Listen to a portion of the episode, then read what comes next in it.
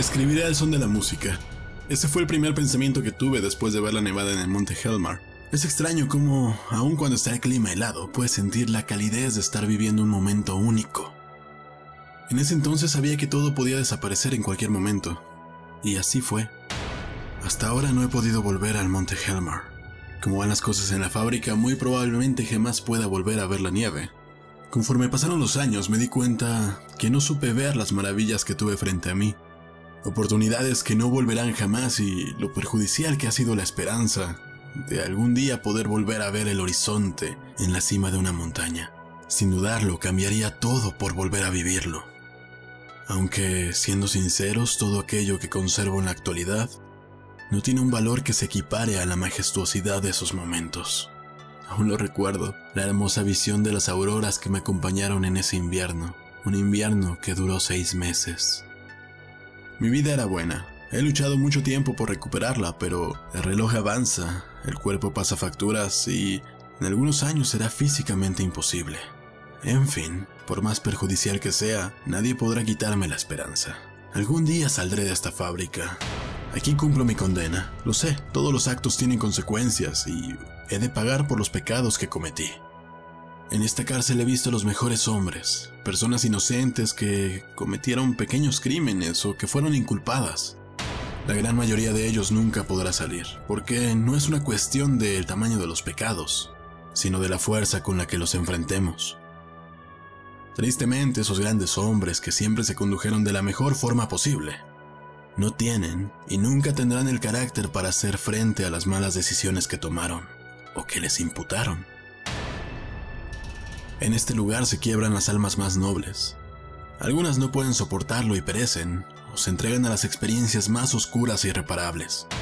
Por eso llamamos a esta cárcel la fábrica, porque entran personas y salen objetos, objetos que el Estado necesita, hombres capaces de soportar las más arduas penurias, personas sin expectativas, gente que pueda cumplir las misiones más absurdas, que obedezcan fielmente no por temor de regresar aquí, sino por un deseo irrefrenable de reafirmar su valor.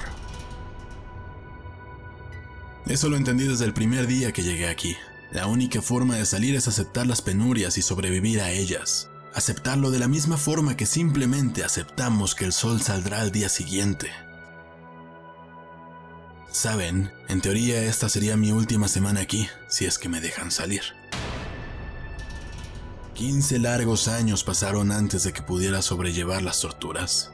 Hoy en la noche será mi última prueba. Si sobrevivo, seré un esclavo. Perdón, trabajaré bajo contrato por los siguientes 10 años para el Estado. Para cuando termine, si es que no muero en alguna misión, si es que todavía me quedan fuerza y más importante, si aún conservo mis extremidades y mis ojos, espero volver a ver las auroras en el monte Helmer no me importaría dar mi último respiro en la cima, una última vez de contemplar las auroras. No tengo a nadie a quien enviarle esta carta, pero si alguien por error la encuentra y sabe quién soy, en qué me convertí, espero que sepa que un día hace tiempo todavía formaba parte de la humanidad. Y más importante aún, que a pesar de las cadenas, los golpes y toda la sádica diversión de nuestros captores, eso con lo que ustedes seguramente conviven todos los días, sin importar todo lo que intentaron, ellos nunca pudieron arrebatarme lo más importante y lo más doloroso, la esperanza. Eso es todo. Me despido mientras todavía puedan llamarme Johan K. Netizen.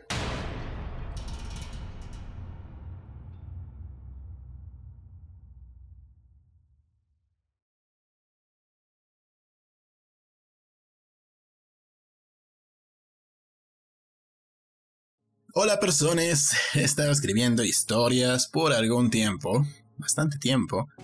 Muchas de ellas terminan en la basura, hay que ser realistas, así es parte de este proceso, no todo sirve, solo muy pocas cosas llegan a que ustedes las conozcan. Pero creo que los escritos que he seleccionado me quedaron bien, o cuando menos decentemente, así que los estoy convirtiendo en estos audios. Diagonal videitos. Espero que les gusten y si quieren apoyarme, lo primero que tienen que hacer es regalarme likes, reventar ese maldito botón de like. No sé de qué sirva, pero dicen que sirve, así que háganlo. Lo siguiente que pueden hacer es suscribirse al canal. y obviamente obligar a otros a que se suscriban también al canal. Sí, obligarlos, ocupar la coerción para que otras personas se suscriban al canal. Bueno, no, nada más invítenlos a suscribirse, porque luego dicen, ay, es que está incitando a que bla, bla, bla, que obliguemos a otra gente con coerción. Ni siquiera sé qué es coerción. bueno, si les gusta, si les gusta el video, pásenlo a sus amigos, no les quita mucho tiempo estarlo pasando.